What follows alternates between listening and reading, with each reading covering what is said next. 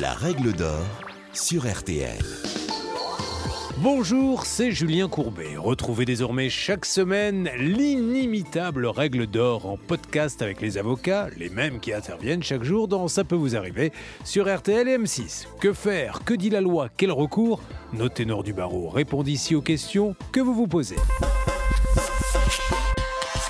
Les sites de revente en ligne sont désormais incontournables. Il faut dire qu'en quelques années seulement le marché de l'occasion a explosé et que la seconde main à la cote. Mais avant de vendre ou d'acheter sur le bon coin, sur Vinted, sur eBay, encore faut-il connaître quelques rudiments. Maître Anne-Claire Moser vous dit lesquels? La vente en ligne et le bon coin explosion des ventes en ligne sur le Bon Coin, sur Vinted, bref, tout ces marchés de seconde main qui sont extrêmement intéressants parce qu'on consomme différemment et parce que eh bien, c'est devenu véritablement un outil pour faire ses achats.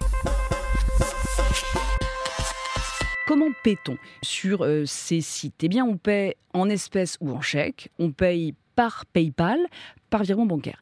Le Bon Coin propose depuis quelques années un système de paiement à distance sécurisé qui, à mon avis, est une bonne solution.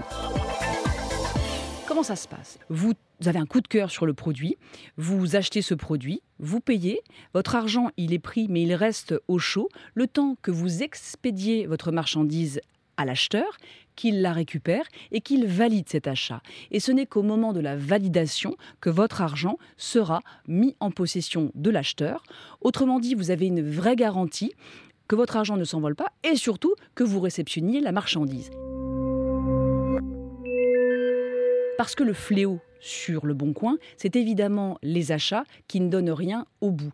C'est ce que l'on voit pulluler dans notre émission CPVA, c'est toutes ces personnes qui se font avoir à être trop confiantes et à donner de l'argent, alors généralement pas par paiement sécurisé, mais par virement bancaire tout simple, où on peut tracer l'argent. C'est parfois pas le problème. Le problème, c'est surtout que l'on paie, mais que l'on n'a pas le produit derrière. Et ça, je le répète, c'est un véritable fléau. Et en ce sens, le Bon Coin s'est doté d'un outil qui est fiable et qui permet, surtout en cas de contestation, en cas par exemple d'achat défectueux, en cas de problème de conformité ou alors d'achat qui n'arrive pas, eh de bénéficier d'une garantie qui peut vous permettre, le cas échéant, si d'aventure vous réunissez les conditions, d'obtenir un remboursement de la part du site.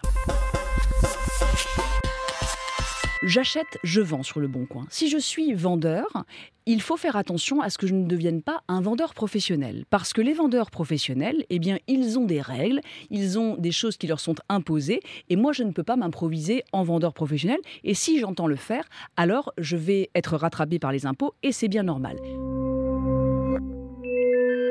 Soyez ultra vigilants et gardez bien à l'esprit que l'article 242 bis du Code général des impôts oblige les plateformes, comme Le Bon Coin, typiquement, comme Vinted aussi, très usé par la jante féminine dont je fais partie, à envoyer un récapitulatif à tous ses utilisateurs pour éviter les fraudes. Ce récapitulatif, il va aussi être transmis à l'administration fiscale qui n'ignorera pas combien de ventes vous avez fait sur Le Bon Coin. Et sachez que au-delà de 5000 euros, vous serez obligé de faire une déclaration fiscale à cet effet, puisque ce sera un revenu que vous aurez et que vous aurez à déclarer en tant que tel dans votre déclaration de revenus. Soyez donc vigilants sur ce point.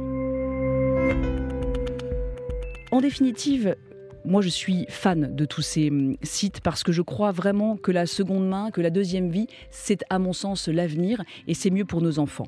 Mais le conseil que je peux vous donner, c'est vraiment de garder du bon sens et de la vigilance. Je vous ai dit tout à l'heure que dans notre émission CPVA, on croisait énormément de cas de personnes qui malheureusement se font arnaquer, se font avoir sur des sites de gratuits, parfois même avec des co-contractants qui sont professionnels, parce que souvent, eh bien, on ne s'est pas suffisamment renseigné, parce que souvent on achète les yeux fermés, et c'est peut-être pas ennuyeux si vous achetez, par exemple, des habits pour la poupée de ma fille, j'en ai pour 15 euros, après j'aurai plus que mes yeux pour pleurer, ça n'est pas très grave. Mais sur des achats très onéreux, soyez vigilants. On n'achète pas une moto à 8000 euros sans aller la voir.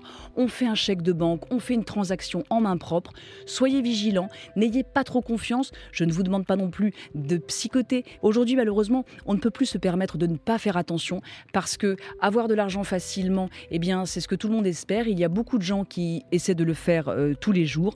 On n'achète pas les yeux fermés, on se renseigne et on reste vigilant. Vous venez d'écouter le podcast des règles d'or de l'émission Ça peut vous arriver. Retrouvez tous les épisodes de ce podcast sur l'application RTL, sur rtl.fr et sur vos plateformes favorites.